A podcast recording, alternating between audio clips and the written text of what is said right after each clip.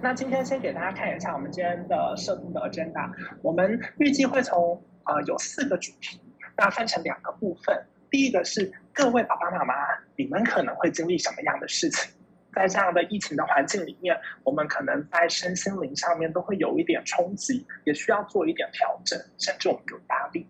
那第二个部分就是说，当我们面对这些压力和改变的时候，我们可以做哪一些的呃有效的协助，先来帮助我们自己回归到正常的生活。那第二个部分就是第三点、第三点跟第四点，就是呃我们的孩子。也会经历一些很特殊的改变，因为我们的情绪或者是外面的资讯，其实孩子们是呃也可以吸吸收到，也会知道的，所以他们也会有一些的变化。那我们可以怎么有效的帮助他们？好，那首先我们一起来看一下，就是呃我们可能会经历是什么样的改变。那其实呃大家可以看到画面上分享啊，其实这个 COVID-19 的大流行，呃。它让我们每一个人的压力都上升，这个压力可能是我们照顾孩子的压力，也有可能是我们金钱上、呃生计上的压力。那有一些的压力是非常明显的，有一些可能是我们呃不注意，但其实对我们的生呃生活跟身体都造成了明显的改变。那大家其实不用觉得呃在这种很特别的情形下，我们还要非常的其实每一个人都是有压力的，这个压力。呃，每一个人都有，而且是大部分的人都在经历中，所以你并不孤单。那呃，我觉得首先我们是要先确定，我们面对压力的时候会啊有怎么样的迹象。嗯，那其实呃，大家每一天都。像我自己，以我自己来说，每一天都会定时两点半的时候要看一下那个呃疫情指挥中心的记者会。然后因为我住在台北市，所以我三点半的时候会再看一下科批的记者会，然后再了解一下各个地方呃大家对于疫情的资讯的及时更新。然后呃虽然好像对我自己没有什么太大的帮助，但我就会很强迫，而且时间到我就会更新这些资讯。那呃，但有一些人他可能会压力大到他一不断的更新资讯，到没有办法专注其他的事情，所以这也有可能导致我们 work from home 的工作效率十分的低落。对啊，那不知道那个小雨有这样的情有这样的行为或者是情形吗？呃，从去年新加坡开始隔离的时候，其实我们都这样，因为当你关在家里，看到数字一直上升，那。你对外界的接触也受限制的时候，其实这是很自然的情形。好，不然我们这样好了，请在座的爸爸妈妈们、听众们，如果呢你有第一种情形，我们可不可以举手？第二个就是我们压力大到我们无法集中精力来做决定。这个决定不论是大事小事，买东西，呃，甚至可能是我要吃什么、做什么，或者是我要不要起床，可能集呃压力大到没有办法集中。那呃，有这样情形的朋友可以举手跟我们分享一下吗？这个比比较少一点，看来大家的压力都还在呃可控制的范围。哦，或者是说，嗯，呃，有的人可能会用其他的方法来疏疏解他的压力，可能无法集中心力做决定呢，可能是反映在诶不停的上网购物啊，或是无法决定啊这个也要买啊那个也要买。或者是呢，无法决定啊，到底现在该处理这个小孩还是处理这个小孩，对吗？啊，其实我不是说我自己很烦躁的时候都会上网购物一下。那其实，在过的这一周，呃，可能因为我自己的焦虑，然后因为下个月我们要比较频繁的进出医院，所以我又订了那个呃 N 九五的口罩，一口气又订了两百个。这大概是我感到很焦虑的时候，呃，我透过了购物，然后而且是买对我来说，我觉得应该还是必要用品的呃东西来舒缓我的焦躁。那最严重的其实是第四个，就是有没有人是感受到饮食、睡眠方面已经受到干扰，甚至你可能睡不好，然后会做噩梦，或者是半夜会惊醒，有没有朋友是非常的严重？对，像我这边就会觉得，好像不只是饮食、睡眠方式受到干扰，我觉得我整个人生都受到干扰了。我本来计划要进行的事情，现在全部都没有办法办法做。本来计划要面对、要要看的人，要做什么事情，然后孩子的规划是什么，现在呢，全盘都打乱了。不知道各位在座有没有同样的感受？有，我看到了。其实这里有一句话，我讲，我觉得超好的。我一看到他就觉得他一直在向我发亮。他说：“如果您感受到有压力的迹象，您并不孤单，这很自然。”这个也是准备要整理。对啊，那其实我觉得这个，我当初会做这一页同片的时候，我也觉得它下面的一句话，我觉得很重要，就是其实我们该陪伴孩子、教养儿女的这一件事情上，其实，在正常的日子里面，就不是一件太容易的事情。那更何况是现在这种非常时期，所以其实，在这种非常时期呢，我们可能需要采取一些更积极的态度来面对我们自己的压力，然后来协助大家，然后还有我们的孩子，甚至是我们的家人一起度过这个特别的时期。好，那我们来看一下，呃，当我们如果发现我们有压力的时候，我们可以来怎么帮助自己？那第一个，其实他专家给我们的建议，第一个是我们可以尝试保有希望和正向的态度，因为其实呃此时此刻，那呃很多的地方其实它的疫情比台湾更严重，但是大家都还是保持着正向的态度，而且其实相对的，我们还是在一个呃相较安全的环境里面过生活。对啊，但是呃，小雨有经验是怎么样保有正向的态度嘛？你怎么样保持你的喜乐，保持正向的态度来过生活呢？嗯，好，首先呢。嗯，本来一开始的时候，我会很期待这段时间赶快结束，让我能够回到我原来的生活。可是后来我就发现了，当我越这样想，想说啊，我想要再撑几天就结束了。可是呢，从两个礼拜延长到一个月，一个月变成三个月的时候，你就会开始觉得你你要你要受不了了。所以第一个呢，我要告诉我自己说，我要放弃这样的想法。现在生活的情形呢，非我所控制，但是我必须接受。当我试着去接受的时候，就承认说：“对啊，乱七八糟有没有关系？”但是呢，我就要问我自己：“嗯，什么东西对我来说是最重要的？在我的家庭里面，和我孩我和孩子的相处，孩子的学习，我和丈夫的相处，嗯，还有我整个生活当中，我只要那个最重要的东西有留下来，那就够了。”嗯，那你。可以跟我们分享，对你来说最重要的是什么吗？比如说小孩子线上课程上乱七八糟，然后呃作业又很多，那觉得压力很大，或者是觉得啊以前都可以按按部就班的练钢琴啊，上这个，然后做这个作业，然后但现在好像啊又要抢电脑，一下又要上这个课，一下又要交这个作业。然后呢，又要做饭，然后做家事，然后家里怎么总是乱七八糟？真的。这个时候，我其实是想到一个一句圣经以赛亚书说到话，他说到呢：“我们得力在乎归回安息，我们得救在乎平静安稳。”当我心静下来的时候，我就说：“对啊，今天吃四菜一汤，呃，营养均衡很重要。可是呢，它没有重要到我需要和我的丈夫或孩子翻脸。”今天呢，小孩的学习很重要，但是他并没有重要到我要跟他撕裂那个那个关系，非要他现在一定要做某件事不可。所以当我回过头来想说，最重要的是，我希望我的孩子能够快乐，我希望呢，他们可以吃健康的东西，有吃东西，然后能够开开心心的和我在一起，彼此相爱。只要这条底线有抓住，哎，那好像一切就很容易去调整、去调试。就说啊，这个没关系，这可以放放一下再做，这个也没关系。当我把自己喘口气，放过自己的时候，却发现呢，哎，好像新的步调就就回来了。对啊，我觉得小雨的方法很棒，而且呃，这不仅是让你保有正向的态度，也同时我觉得也符合第二个，就是尽可能照顾好自己。因为我们同时在照顾家人的时候啊，呃，其实大家对于吃饭这件事情。呃，我看在台湾是非常重要的。为了要吃什么这件事情是很容易造成纷争的。但有的时候这种非常时期里面，我们不太可能呃每一天叫外卖，然后每一天吃我们所想吃的，甚至我们没有办法跟家人还有朋友一起的聚餐的时候，其实我们最大的工作就是尽可能把我们自己照顾好。那把我们自己照顾好，不仅是呃。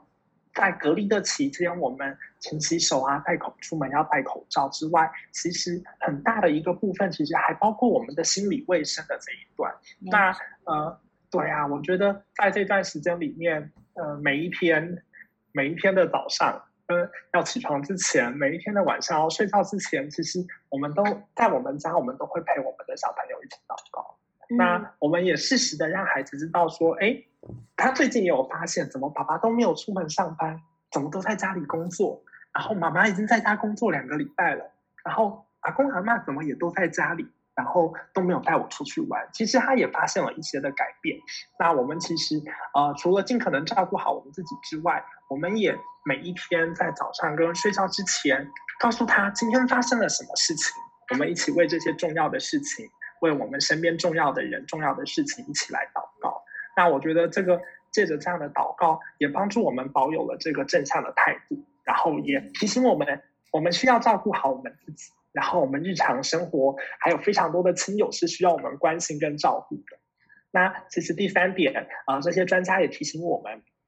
啊，我们要呃尽可能的维持我们日常生活的结构。我们在平呃，我们当然有一些的社交啊，或者是活动是需要降低我们的外出跟与人的接触，但我们可以维持这些让我们感觉舒适的灵性、宗教或者是文化的活动。那今天其实在这个呃 chat room 里面的呢，大部分都是基督徒，都是弟兄姊妹，所以我相信我们都有非常多啊。跟主交通祷告的小诀窍跟小方法，我相信我们透过这个每一天的读经祷告，还有操练灵，其实是可以帮助我们舒缓我们的压力，然后维持我们每一天正常的生活。嗯，对。那第四个，其实也讲到说，我们需要好好的规划一下自己还有家人的。健康调试的技巧和清单。那因为这份报告是 UNODC，就是联合国的呃毒品还有防犯罪防治的办办公室所出的报告。那因为我自己是做呃呃成大脑成瘾，还有就是特别是毒毒品成瘾相关的，所以我们对于这个物质成瘾这件事情是非常呃严肃看待的。我们其实很怕在疫情的期间，呃有一些人可能会饮酒过量。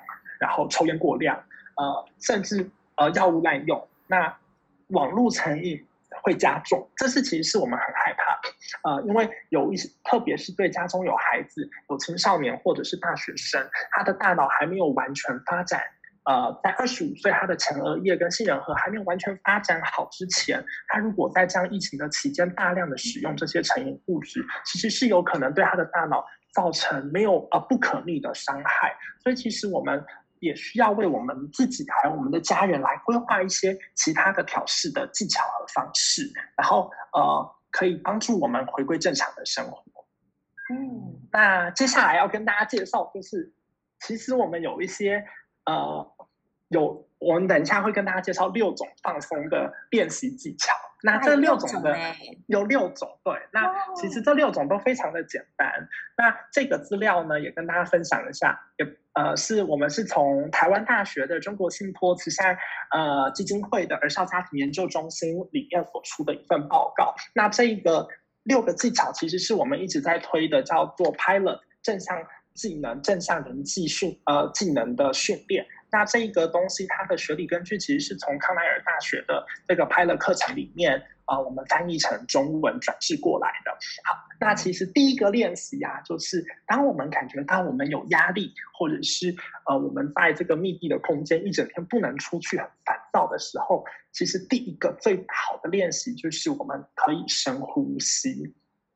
那我们需要规律的用腹部深呼吸四到五次。那这边叫做六六六六乘六的呼吸法，深呼吸数到六，然后停住呼吸，啊，停住呼吸，呃，都有数到六，然后慢慢的把气吐出来数到六。那这样的重呃循环我们要重复六次。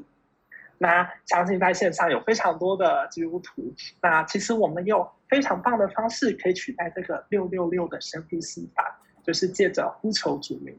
呼求主名也是一个很棒的练习，它不仅是一个呃呼吸，它更是让我们呃知道我们自己是一无所事，然后是一个软弱脆弱的人。但是我们可以借着呼求这位神的名，哦，主耶稣，那我们就可以把我们一切的压力还有我们的愁苦告诉他，所以也是很棒的练习哦。A 小有带着那个。小朋友一起试试看呼求主名的练习吗？或者是深呼吸的练习吗？其实我刚刚自己在线上试了试，我觉得还蛮放松的。我觉得，哎，如果大家有睡眠的问题，其实也可以就可以试试看。哎，我刚刚试了，才试了两次，就你一边讲的时候，我一边试，就觉得，哎，突然觉得很舒服。那也告诉大家一个小小的技巧，就是啊，如果你是科技的重度使用者。其实 Apple Watch 里面有一个就是呼吸的功能，它可以帮你设定一分钟要呼吸多少次，你不用看手手手表，它会自己透过震动告诉你现在你应该要呼吸，然后屏住你的气跟吐气，它也是可以达到一个深呼吸的效果。对，那如果你搭配呼求主名一起来练习，会是一个很棒的方式哦。那我们接下来快速的，因为时间有限，我们来看一下，呃，其他的放松练习，还有就是，呃，对舒压的练习，还有就是放松练习。透过想象，啊，我们找一个最舒服、最安全的姿势，然后让我们全身，你就想象从你的头发一路到脚底，全部都放松。那第三个叫做内心演练，内心演练，我自己觉得这是一个蛮蛮有用，也蛮呃。蛮帮助我的方式，因为其实我们，我们其实在一个压力很大的环境里面，我们其实可以透过想象自己处于这样的情境里面，那我们可以怎么面对？我的我要说什么话，要做什么事？我们先把这些剧本先写好，放在我们的心里，然后反复不断的练习。那如果在接下来的一周里面，我们可能跟孩子或者是家人起冲突的时候，我就有一个非常明确的剧本。呃，我面对这样子紧绷的情绪跟压力的时候，我可以怎么样适当的回复，适当的回答大家的问题？这也是一个我觉得非常有效的方式，就是内心演变。嗯，即使有的时候冲突已经发生了，我们也可以把它当做一个演练，可以告诉自己说，没关系，刚刚就是我的演练，虽然失败了，但是我下一次会成功。没错，所以这个就讲。到第三呃第四个就是转变。其实我们大家都在这个特别的时间里面啊，有的时候不要太苛责我们自己，我们需要停止自责，然后可以好好的放放松一下。那即便我们失败了又怎么样呢？我们就重新整理自己的想法，然后重新呃用不同的视角来同理别人，然后来解释，来让我们自己再回到到正轨，其实就可以了。那最后一个呃，再来第五个练习是面对镜子端详自己的表情动作，可以帮助我们增加自信，然后也那。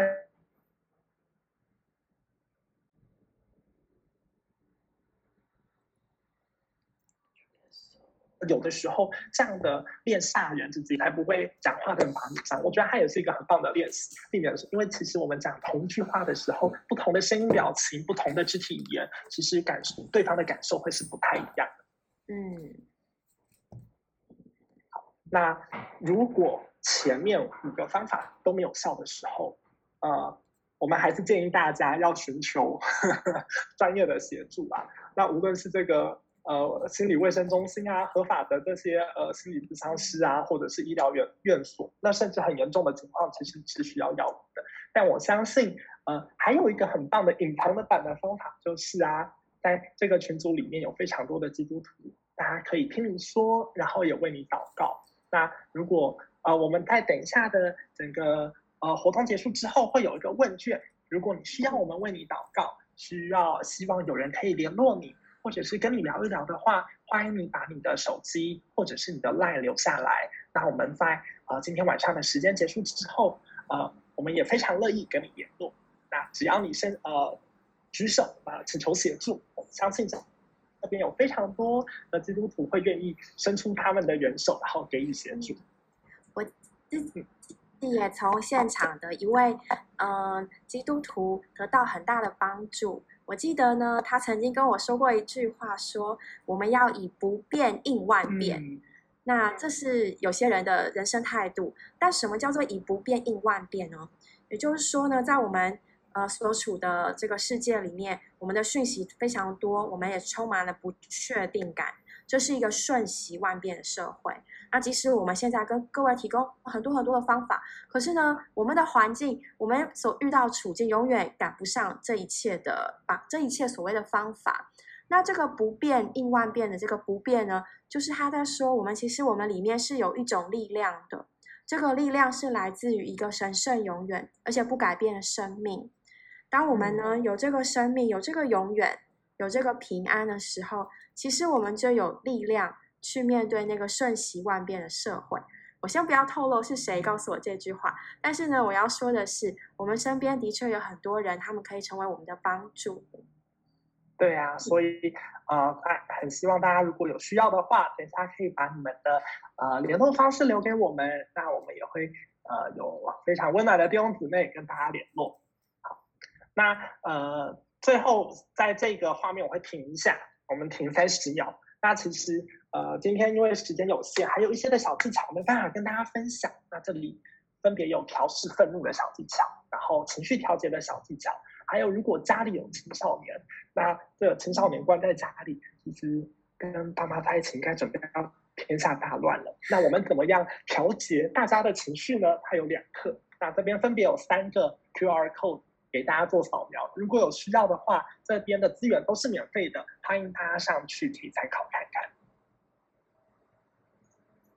好，那时间到，我们先往下走。如果有需要 QR code 的话，呃，可以会后再跟我们联络。好那我们刚刚处理完大人的步骤，我们来看一下孩子会经历什么好了。那其实，在这样疫情的啊情形里面呢，孩子啊，大概会因为不同的年龄层，可能会有不同的呃生理跟心理的反应。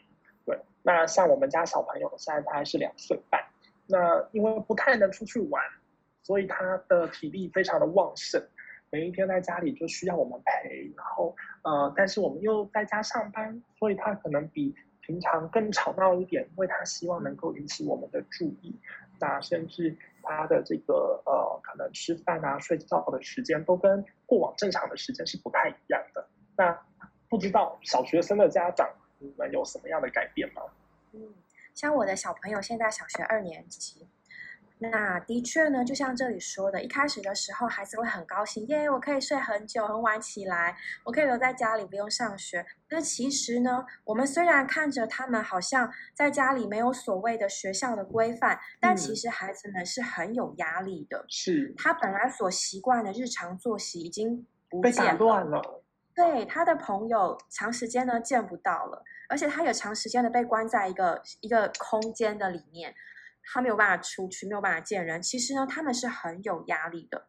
然后呢，他本来所有的课程呢，现在都需要变成线上，然后甚至连才艺课程，然后作业也是。然后呢，其实看了荧幕看久了，他们也会不舒服。所以我觉得这里讲真的是非常非常帮助我们这些爸爸妈妈们来了解，其实我们的孩子他的这些行为，你觉得他的情绪起伏很大，他的行为很不不妥当，他为什么不认真读书？其其实呢，这些都是反映他的心里面其实有很多的压力的。嗯，那因为字还蛮多的，我们还是快速帮大家整理一下。其实可以分成四个方向。第一个就是刚刚才小雨讲的，初期可能很开心的待在家里，但随着时间拉长，他们呃没有跟朋友相聚，那所以其实他们的压力也会增加。第二个其实是我们家的孩子的情形，就是他们的情绪也产生变化，然后异常的活跃。或者是他们异常的安静跟悲伤，那有一些呃的对于压力或者是这些情绪的反应，他可能表现会是恐惧、不知所措，那更需要被拥抱，然后可能晚上甚至会夜哭或者是惊醒，这其实也是蛮常见的这个焦虑跟压力带给我们身体的影响。那第四个可能呃会发生，也是比较容易发生在我们会有冲突的地方，就是。他可能会不太愿意帮忙做家事，完成他应该做的家务，或者是呃，他学校的课业，因为目前可能都是透过线上学习。那刚开始很有趣，但其实学习的效果跟学习的专注度也是有影响的。那甚至如果有兄弟姐妹的时候，也有可能跟兄弟姐妹大打出手，无论是因为频宽不够快，或者是要抢电脑上课，又或者是这个打线上玩线上电动的时间。够都有可能造成跟家庭成员相处的不佳，但是呃，总归一句，其实这是一个很特别的时间，孩子也是有他的压力。那我们其实需要来分辨我们的孩子大概在哪一个年龄层，然后给予适当的安慰还有鼓励。好，那接下来这两页其实非常的长，这里他帮我们整理了应该有十四点，我们怎么样可以帮助我们的孩子？那啊，我觉得因为我们其实只剩下十五分钟，那还是小雨我们一人我们可以就是快速的读过一个点，我们轮流读一个点。那如果有想要分享的，我们就可以自己停下来，然后再跟大家分享。那你先好了。嗯，好。第一个呢，对孩子温柔亲切，透过安慰与安抚，与他们保持正向的关系。例如，可以拥抱他们，这很重要，一定要抱紧处理，或握着他们的手，告诉孩子你爱他们。嗯，好。那第二个方式其实是，当孩子做了任何的好事，无论今天是多小的事情，我们都要找机会来赞美他们。那有的时候，特别是越小的孩子，我们越夸奖他们，他们就又越有可能再做一次他们刚刚做的好事哦。但是这边要特别跟大家讲。这一个第二个点啊，它跟我们的家庭沟通是非常有关系的。所以我在这里先插入一个小小的叫做沟通技巧的练习。这个还是从我们 Pilot 的这个生活能力训练课程里面来的。其实我们在沟通的时候，特别是我们在赞美孩子的时候，我们的讯息常常是不准确的。我们常常给孩子的讯息是说：“哦，你今天很乖，你很棒。”但其实这样的形容词对孩子是很抽象的。嗯，那以我们家小朋友来说，我通常会跟他说：“你有把玩具放回柜子里，这样很棒。”或者是他最近在呃，我这个上个礼拜 work from home，所以呃，我就开始提早执行了这个借尿布的计划。所以他只要呃跟我说我想要尿尿，然后有努力的到马桶上完成上厕所这件事情，我就跟他说。哇，太棒了！你又成功了。那这样子就是一个很明确的表达，具体说出我们自己准确的意思，也让孩子知道他做的这件事情在我们的眼中是一个正确而且会值得被称赞、嘉许跟鼓励的一件事情。然后再来，他下面讲到的一致性，就是说我们今天是要鼓励他，然后给他一个正向的增强的时候，我的语气。我的动作跟态度，还有我的表情，要跟我所传达的内容是一致的，那这样他就会感觉到，呃，我给他的是一个正向、积极、鼓励的一个讯息。嗯，那再来，其实我们接受，嗯，接受讯息的时候也是这样子，因为，呃，等一下后面会说到，我们需要关心孩子。那其实我们关心孩子的时候，我们在提问的时候，也要问的非常的详细。例如说，你是不是心情不好？那你是为什么心情不好？那你是不是很焦虑？那你是不是想要跟你的朋友，呃，可以联系？或者是你是不是不太习惯你的线上课程？或者是线上课程是不是有听不懂的地方？我觉得每个孩子的情情会不一样，我们需要细致的，越问的越仔细，我们越可以。避免我们跟他们的冲突。那最后一个沟通技巧就是重述。当我们跟孩子啊询问他们的情形的时候，我们啊还是要确认他所讲的跟我们所接收到的讯息是不是一样的。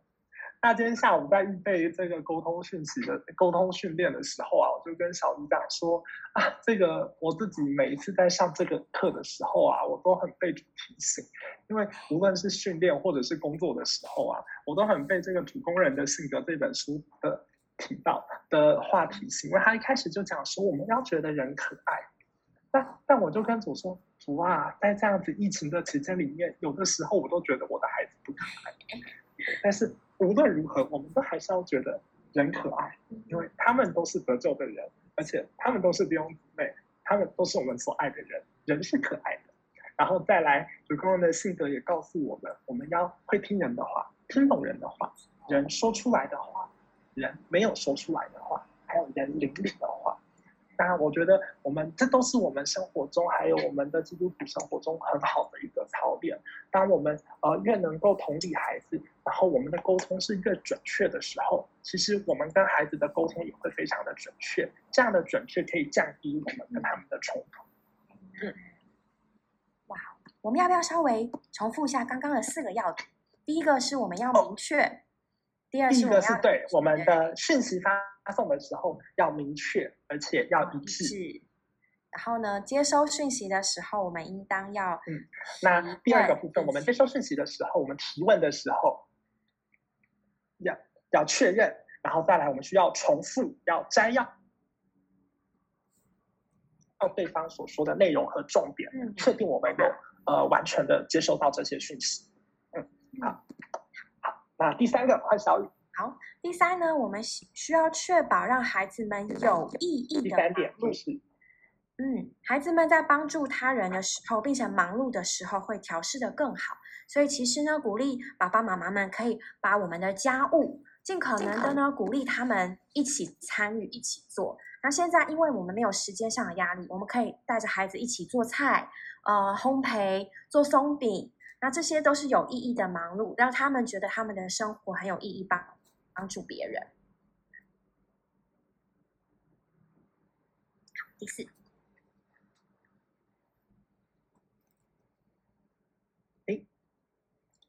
OK，换你了。第四，没有，刚才我的网络有点不太稳定。好，我回来了。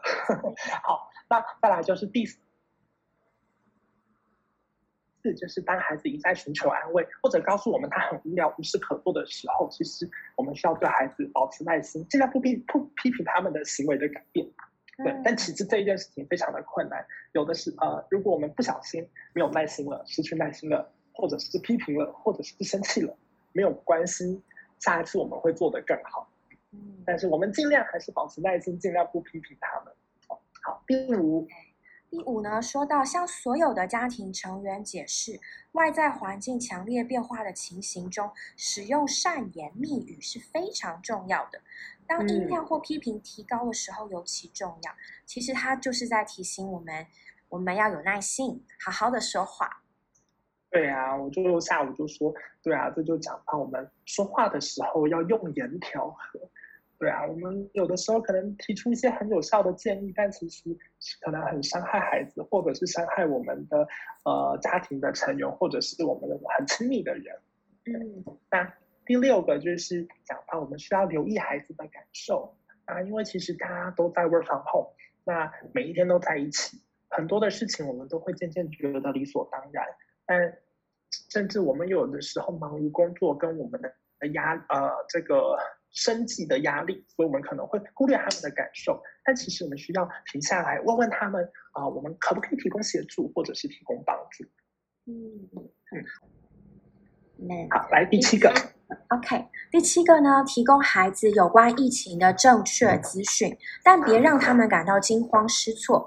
当您的孩子在身边时，留意您所观看或讨论的内容。我想各位爸爸妈妈们应该都有同感。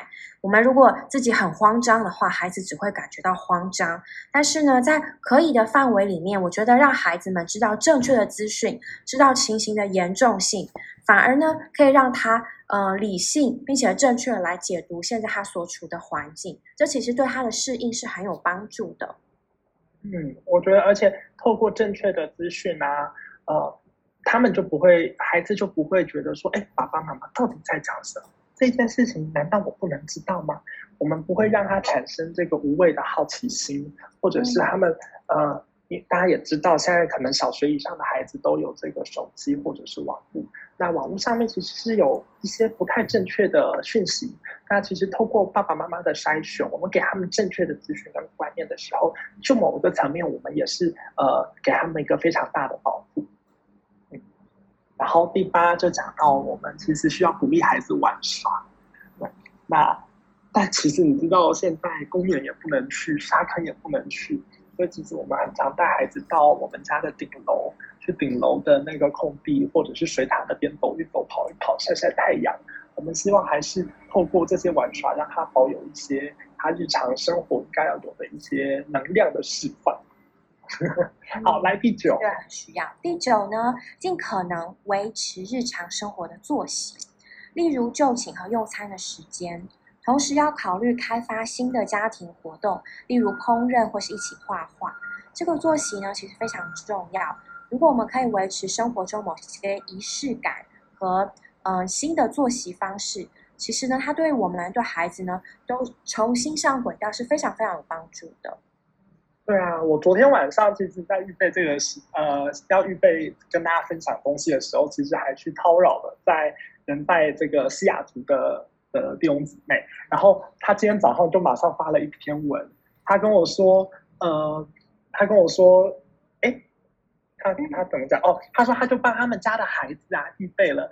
一三可能有一个活动是画画，二四的活晚上的吃完饭的活动是玩桌游，然后呃每周还有一次呃大家一起坐下来彼此珍赏家聚会的时间。其实我们的日常生活作息呃开发一些新的家庭活，而且大家一起做，其实也凝聚了家庭的感觉，那也能够让我们的生活有一些不一样的小变化，我觉得也是蛮好的。的确。嗯，然后第十个是每天规划所有的家庭成员运动的时间。那这边也跟大家分享一下，我的同事他们也在这个居家隔离，然后我的同事有两个孩子，那他们怎么做运动呢？他们就是每一天，他们住五楼，所以他们每一天就是陪着孩子从五楼楼梯走到一楼，再从一楼走到五楼。那每一天造三餐。去爬三次，然后每一次是爬三组。那其实对于这个幼稚园的小小孩来说，是一个蛮大的运动量。那每一次爬完楼梯之后，呃，回到家里就会准备一些简单的小点心当做鼓励。我觉得也是，他如果家里有小小孩的话，也可以试试看这样的运动哦。嗯，第十一个就是说到呢，为每个孩子，特别是年龄较大的儿童，尝试规划一个单独。或是远离他人的空间，就算每天只有很短暂的时间也好，其实这就说出我们每个人都需要有一点独处的时间，让我们的心对，让我们的空间、时间，我们的整个心呢，能够在这个独处的时间安静下来。对啊，那其实啊，我跟我姊妹，我们自己也都会有一个。单独的空间，或者是单独的时间，那有的时候可能是我们自己唱唱诗歌啊，弹弹吉他，弹弹琴，或者是我们为弟兄姊妹祷告，或者是为着我们自己的需要祷告。其实我们都需要有一个单独的空间。那如果大家的这个家里的空间并不是这么大的时候，或许我们也可以先计划好、安排好我们的时段，然后大家错开来。那不止大人需要有单独的空间，其实孩子也需要有他自己的密探。只要这个空间是安全，然后是呃不会出意外的，我觉得孩子也是可以拥有他自己的密探，跟他这个独立的空间的。嗯嗯。好，然后第十二个是透过网络电话或者是视讯与家人和朋友保持联系。那相信大家都是群居的动物，群居的人类，所以那我们现在就是透过网络带大家跟大家一起在线上群聚。相信透过这样的分享，呃，大家也都应该会觉得比较喜乐一点。那相信大家手上也会有很多久未联络的亲朋好友，或者是需要我们关心跟牧养的人。那我们也可以特别透过这一段疫情的时间，加强我们电话的联系，关心这些可能住在很远甚至不同时区的呃亲人跟好友。那相信透过这样温暖的关系，呃，不仅我们保持了联络，我们也会呃得到非常多的正向的回馈。嗯，啊，第十三项就说到呢，帮助儿童安全上网来支持你的孩子。好。这段期间呢，因为线上课程其实非常普遍，那其实当孩子面对荧幕的时候，有的时候我们真的很难知道他课程是结束了呢，还是他在做什么。所以呢，觉得嗯，在许可的范围之内，爸爸妈妈还是要尽可能的陪伴陪伴着他们一起线上课程。其实呢，不要觉得好像是在呃，就是孩子的事情，然后我帮他弄完就解决了。